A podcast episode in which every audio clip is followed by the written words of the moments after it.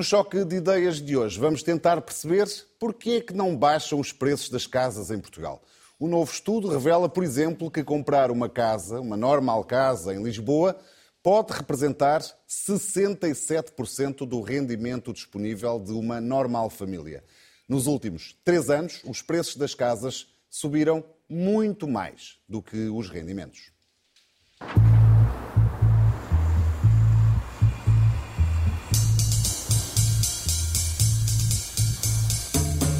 Comprar casa é cada vez mais difícil e é uma das consequências da perda de poder de compra acumulada ao longo dos anos. Segundo um estudo da consultora imobiliária Century 21, o rendimento das famílias cresceu 9% entre 2019 e 2022 e o preço das casas aumentou 38%. A pressão do turismo explica a subida do preço, mas não só. Durante muitos anos houve reabilitação de edifícios na cidade, regeneração de espaços públicos na cidade, que obviamente mudou a escala da nossa cidade e uma aposta muito grande na construção e promoção de imóveis para uma classe média alta, pelo luxo, ficando pendente a construção de novas unidades mais direcionadas para um segmento da, da, classe média. O estudo faz as contas a um apartamento de 90 metros quadrados, que é uma das dimensões mais procuradas pelas famílias portuguesas. Na média nacional, este apartamento custa agora mais 25 mil euros do que em 2019. Mas na cidade de Lisboa, o mesmo apartamento de 90 metros quadrados teve um aumento de 70 mil euros. A maior parte das casas continua a ter prestações suportáveis para o rendimento das famílias, mas o caso muda de figura nos grandes centros urbanos. Lisboa e Porto têm as taxas de esforço mais altas do país. Comprar uma casa em Lisboa exige 67% do rendimento disponível das famílias. Em 2019, a percentagem era de 48%. No Porto, a taxa de esforço passou de 30% para 50% em três anos. Para Ricardo Souza, é urgente apostar em habitação social, aquela que os portugueses podem pagar. O nosso estudo também evidencia um desequilíbrio muito grande entre a parte da população que está considerada uma classe média e a oferta disponível para estas pessoas. Na cidade de Lisboa, estamos a falar de 49% da população para apenas 5% desta oferta. E este é um grande desafio, sobretudo para os jovens, para quem quer aderir a ter a sua primeira casa, seja no arrendamento, seja para, para a aquisição. Para muitos jovens, arrendar tem sido a única opção. Ainda assim, o estudo mostra que o encargo mensal continua a ser menor com uma prestação da casa ao banco. Mas há uma exceção. Na cidade de Lisboa, comprar casa já fica mais caro do que arrendar. Para um apartamento de 90 metros quadrados, a mensalidade ao banco fica em pouco mais de 1.300 euros, enquanto o arrendamento custa pouco mais de 1.100. O nosso mercado de arrendamento é, é, constituído por múltiplos pequenos proprietários, pequenos investidores, que têm uma capacidade muito rápida de se adaptar ao poder de compra da procura. Uma vez que a procura tem uma limitação daquilo que pode pagar mensalmente, mais rapidamente se está a ajustar àquilo que são os valores possíveis para as famílias neste momento. Uma flexibilidade que não existe num contrato a 30 anos com o banco. Estes então alguns dos dados que vamos analisar no Choque de Ideias, como sempre com os economistas Ricardo Paes Mamedes e Ricardo Roja. Bem-vindos uma vez mais. Ricardo Roja, é uma pergunta simples, eh, talvez de resposta complexa. Porquê é que não baixam os preços das casas em Portugal? Boa noite, Rui. Boa noite, Ricardo. Porque falta oferta. Já temos falado sobre este assunto aqui no Tudo Economia. Fizemos, salvo erro, um programa há uns meses atrás em que nos debruçamos sobre eh, precisamente as dinâmicas da oferta e da procura do mercado de habitação. E eh, já, já então eu tinha defendido a tese de que existe falta de oferta então com base num outro estudo feito por uma outra empresa do setor que alertava precisamente para que o aumento uh, do estoque de casas disponíveis tinha aumentado muito pouco uh, nos últimos 10 anos, uh, face, por exemplo, à década imediatamente anterior. Este estudo revela, mais uma vez, que há falta de oferta, revela também outra coisa, revela que há um desajustamento dentro da oferta que é oferecida ao mercado, passa a redundância, e a procura que existe também. O exemplo de Lisboa é um exemplo que me parece especialmente paradigmático, ou seja, vemos que existe, um, salvo erro, 50% das famílias são classificadas como famílias de classe média, portanto, compreendidas no escalão de rendimento de IRS do segundo ao quarto escalão, salvo erro, creio que é essa a definição que a consultora faz. Todavia, apenas 5% da oferta uh, de habitação está dirigida a esse mesmo segmento. Este é um exemplo que temos em Lisboa, um exemplo que também, de certo modo, também temos na cidade do Porto uh, e teremos, uh, provavelmente, noutros locais uh, com menor notoriedade, mas que também têm vindo, nos últimos anos, a beneficiar de um maior investimento por parte de pessoas mais endinheiradas, por parte de estrangeiros, que vieram efetivamente trazer uma nova dinâmica ao mercado imobiliário e vieram também levar a uma apreciação dos preços em algumas zonas do país e que eh, neste momento está a fazer com que o comum dos mortais em Portugal tenha a dificuldade em adquirir casa. Todavia, isto é um processo eh, e um fenómeno que não é exclusivo de Portugal. Isto acontece um pouco por toda a Europa e, de facto, um pouco por toda a Europa, radica no mesmo problema, na falta de oferta, que, por sua vez, deriva de outros fatores, designadamente dificuldades de licenciamento, Uh, neste momento também deriva do custo de construção que está também a aumentar em, na sequência do aumento dos preços que houve no, no preço de uma série de matérias-primas e, por fim, também, admito, diversas uh, políticas uh, diversas no âmbito da habitação social. Mas, enfim, é essencialmente um problema de oferta.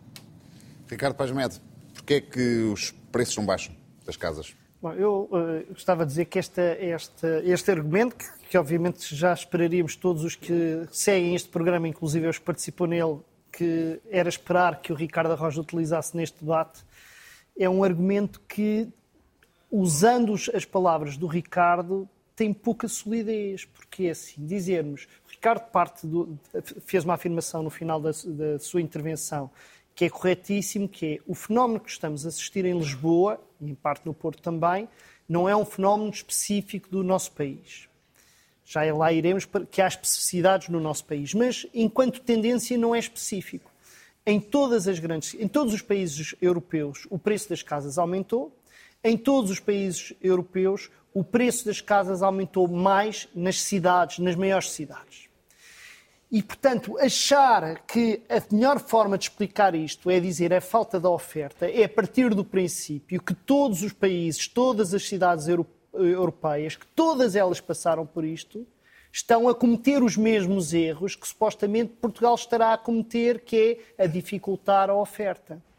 Portanto, isto não há qualquer coisa que não bate certo, porque se todos os países têm o mesmo problema, é difícil que todos eles tenham as mesmas más práticas que conduzem ao mesmo problema. Se calhar temos de procurar a explicação noutra coisa que é comum e que é mesmo comum a todos os países.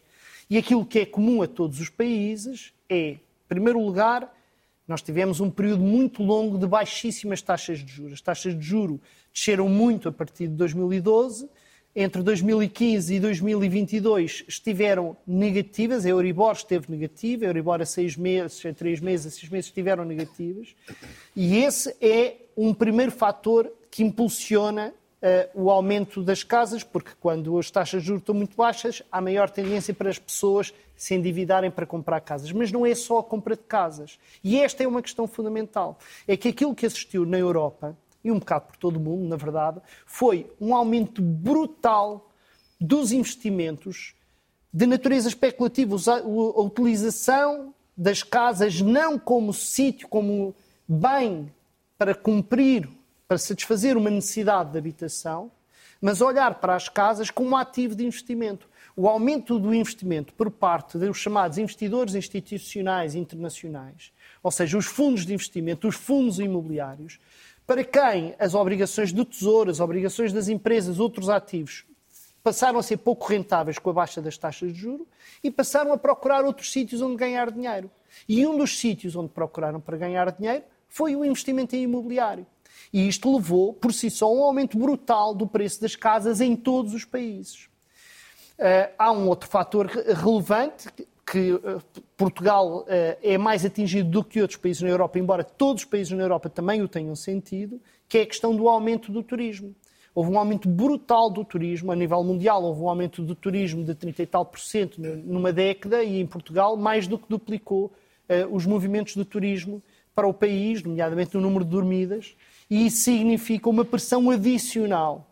Ainda por cima, houve o fenómeno simultâneo das low costs e do alojamento local, que constitui uma pressão adicional. E, em terceiro lugar, houve uma uh, política seguida em muitos países, em particular em Portugal, de uma grande facilidade do ponto de vista fiscal sobre o investimento imobiliário. Bom, se nós a isto juntarmos o facto de Portugal, mesmo sendo caro, Lisboa é uma cidade cara para os portugueses, não é uma cidade muito cara para alguns estrangeiros. E, portanto, investir em Lisboa continua a ser mais fácil do que investir em Paris, por exemplo. Portanto, nós temos isto, e temos vistos gold, temos os, uh, os, uh, o incentivo aos residentes. Sendo que as casas não são só caras em Lisboa, não é? Não, mas a questão é e este estudo mostra isto, o, o, aumento da pressão em Lisboa foi muito grande. E no Porto, Lisboa e no Porto foram muito grandes. Lisboa tem uma situação que é, uh, o, o, temos, em média, o custo das casas a representar dois terços dos rendimentos. E isto é uma pressão enorme. E em Lisboa temos esta situação, que é um bocadinho absurda, que é 43% das habitações têm um custo que só 14% das famílias consegue cobrir. Isto só se consegue explicar percebendo que há pressão sobre o, o, o, mercado imobiliário que não vem só dos habitantes. Portanto, nós temos mesmo de fazer algo que outros países têm vindo a fazer, que é deixar de tratar a habitação como um bem de investimento e priorizar o tratamento da, da habitação como um bem de satisfação de necessidades básicas. Ricardo Roja, uh, o Estado devia promover mais o, o, investimento em habitação acessível? Esse é o caminho? Essa é a solução para o problema? Oh, já lá vou. Eh, relativamente aos pontos que o Ricardo acabou de mencionar, evidentemente que a partir do momento em que as taxas de juro nos depósitos passam para zero, eh, não só os fundos de investimento institucionais passaram a procurar outras alternativas de investimentos, designadamente imobiliário, como também as próprias famílias. E está amplamente retratada a situação em Portugal de que famílias com poupanças, 100, 200 mil euros, que estavam no banco, eh, a certa altura paradas a renderem zero, passaram esses eh, montantes para o mercado da habitação e investiram e fizeram bem porque efetivamente tinham que procurar uma melhor alternativa para os seus capitais. O problema de tudo isto é que quando há mais dinheiro a correr atrás do mercado de habitação e o estoque de habitação não aumenta, evidentemente que os preços vão aumentar mais do que proporcionalmente. E é precisamente isso que está a acontecer. As estatísticas são claras. O estoque de, de imóveis em Portugal aumentou residualmente no espaço de 2010-2020 tinha aumentado muito mais entre 2000 e 2010. Portanto, houve uma redução enorme do nível de produção de nova habitação. Houve também um outro fenómeno uh, que contribuiu para que se construísse menos, que foi a desalavancagem do setor da construção. Na primeira década do milénio tivemos o setor da construção muito uh, estimulado pelo crédito bancário e a partir de 2010 os bancos simplesmente eh, fecharam a porta às empresas de construção e ao setor imobiliário e, portanto, houve por essa via uma desalavancagem também da produção. E, portanto, esses dois fatores naturalmente resultam no aumento expressivo que temos visto em Portugal. Relativamente à, à habitação social, de acordo com os dados que existem eh, ao nível da OCDE, eu tive o cuidado de os escolher, em Portugal, na OCDE, no espaço OCDE, 7% da habitação disponível para arrendamento é eh, habitação social.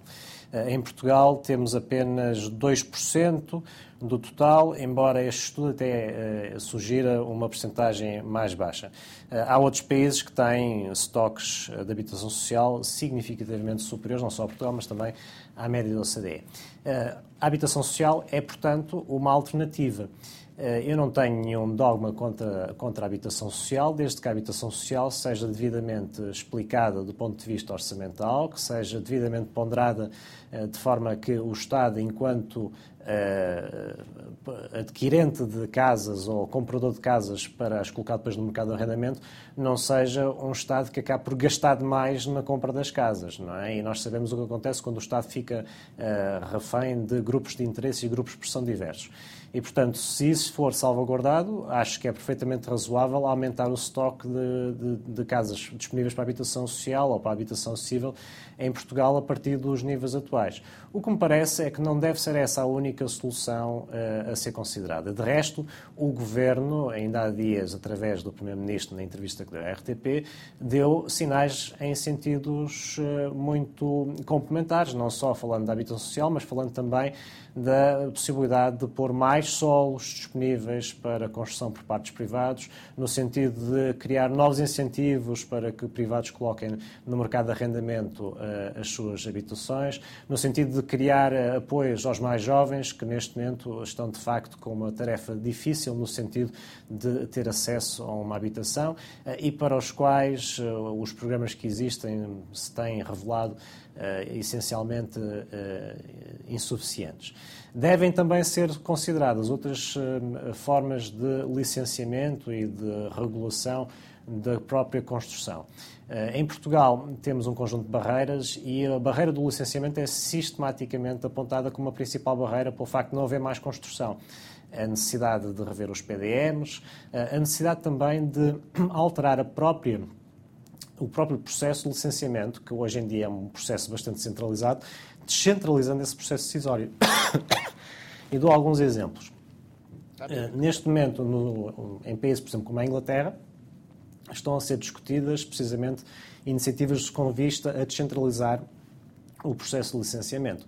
E aquilo que está neste momento a ser discutido é a possibilidade, em vez de termos um licenciamento que é gerido a nível central, ao nível do Estado, ter a possibilidade de uh, optar por soluções uh, cooperativas um pouco uh, em linha uh, da literatura económica que vai pela, pela temática da, da gestão das, dos recursos comuns, uh, de que talvez o principal símbolo enquanto economista seja a, Nobel Elinor Ostrom.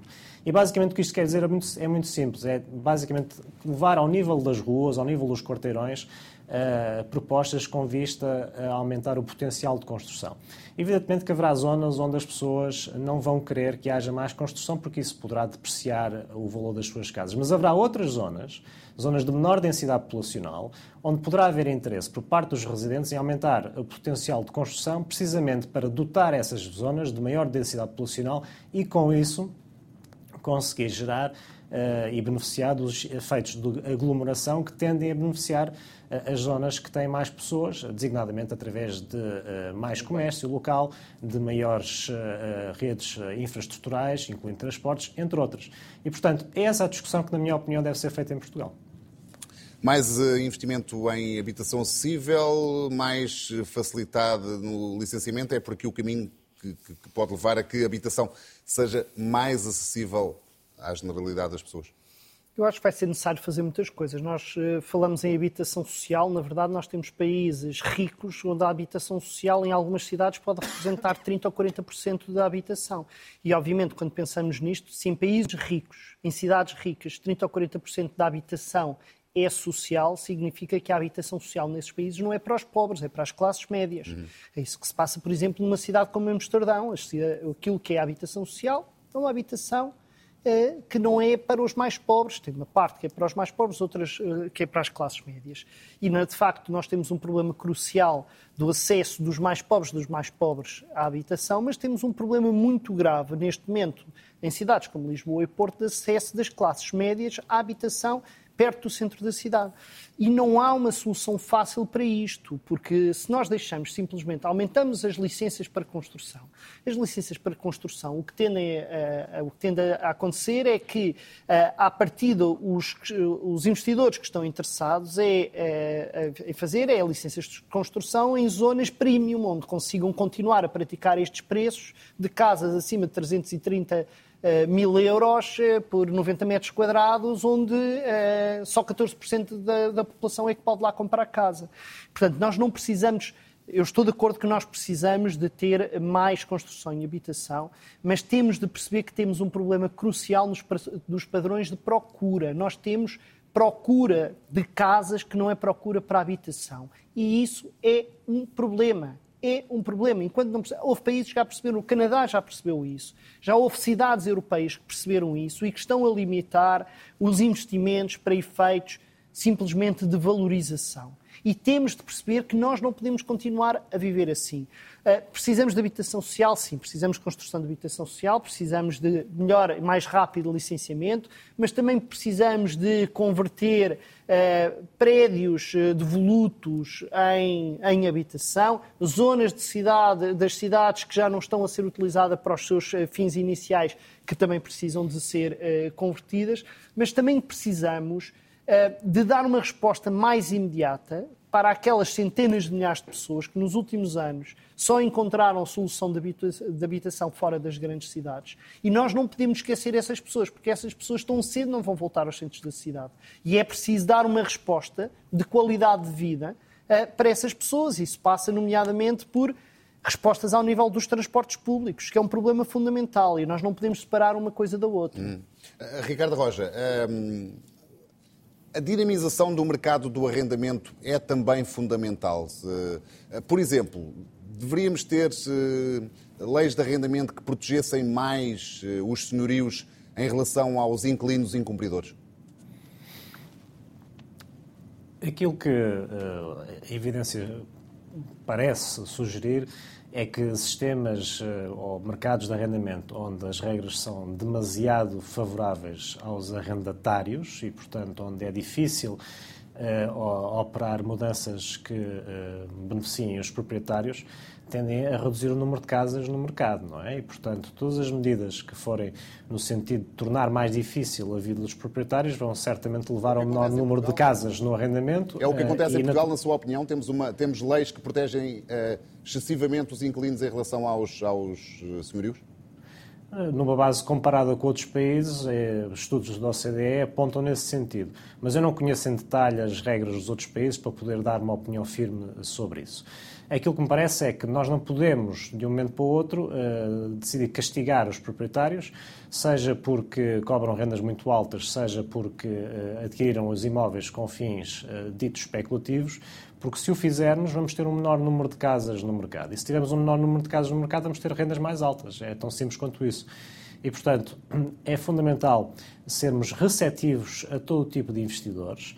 É fundamental mantermos uma boa uh, abertura face ao investimento estrangeiro que tem vindo para Portugal, porque, obviamente, os, o, segundo os dados que são públicos, os estrangeiros pagam um prémio uh, sobre os preços que os portugueses pagam e, e, de facto, eu desafio qualquer um de nós aqui em estúdio, se tivesse um apartamento para vender e pudesse vender a um preço mais alto a um estrangeiro, 40% é média, é o que os estrangeiros pagam mais em Portugal face a um português, eu gostaria de saber qual de nós é que não o faria. Faríamos todos, com certeza. Uh, e com esse capital é a mais poderíamos depois, pública. E com, esse, e com esse capital a mais poderíamos fazer outros investimentos nós próprios na nossa esfera pessoal. Portanto, uh, é uma questão de, de mera racionalidade económica uh, o facto de os estrangeiros neste momento trazerem para Portugal dinheiro que noutras circunstâncias não existiria.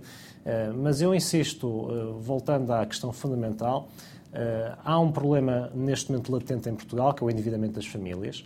Eu sou sensível às questões uh, de sobrecarga que foram mencionadas pelo Ricardo. De facto, se há valor que a mim me chocou foi a constatação de uma taxa de esforço em Lisboa de 67%, e num cenário hipotético de as taxas de juros subirem para 5%, salvo erro, essa taxa de esforço subiria para 90% ou coisa do género, ou que são valores uh, astronómicos, e, portanto, a confirmarem-se esses valores, uh, estamos em face de um, na presença de um mercado onde, efetivamente, as famílias portuguesas têm grande dificuldade e onde o futuro a médio prazo será problemático. Mas mas, eh, como eu dizia, este problema é um problema que tem várias eh, soluções e, portanto, tudo o que for feito no sentido de aumentar a oferta, a meu ver, é bem visto. Ricardo Médio, o mercado do arrendamento, a dinamização do mercado do arrendamento é fundamental e como é que se pode fazer? Não estando, estando nós num, num regime que é essencialmente um regime de mercado, em que o espaço que o Estado tem para controlar uh, a dinâmica da oferta é relativamente restrito, isto é, o Estado não tem capacidade para, de um momento para o outro, aumentar de forma muito substancial aquilo que é a oferta pública de habitação, embora o deva fazer, é um, o Estado, na, na forma como age, tem de ter muito cuidado relativamente aos incentivos que dá.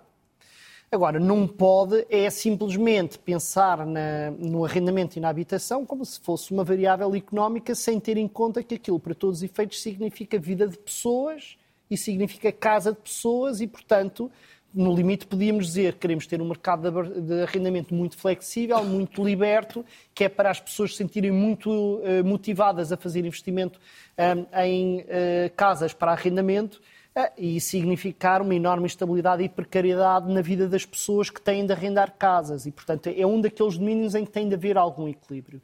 Para mim, parece-me claro que passos que já foram dados de flexibilizar um pouco aquilo que são as regras de arrendamento em relação ao que havia há 20 anos são positivas vejo com muita dificuldade a ideia de grande facilidade de a qualquer momento se aumentar os preços das casas ou ter contratos eh, de muito curto prazo, reduzir. Os, os direitos dos arrendatários já foram muito reduzidos. Eu sou muito sensível à ideia de que alguém que arrenda uma casa tem de ter uh, controle sobre a preservação dessa casa. Uhum. E, portanto, se há danos feitos sobre a casa, se não há cumprimento dos contratos, se não se pagam as rendas a tempo e horas, que deve ser muito mais pedito o processo do que é hoje. Que é hoje. Porque, na verdade, hoje...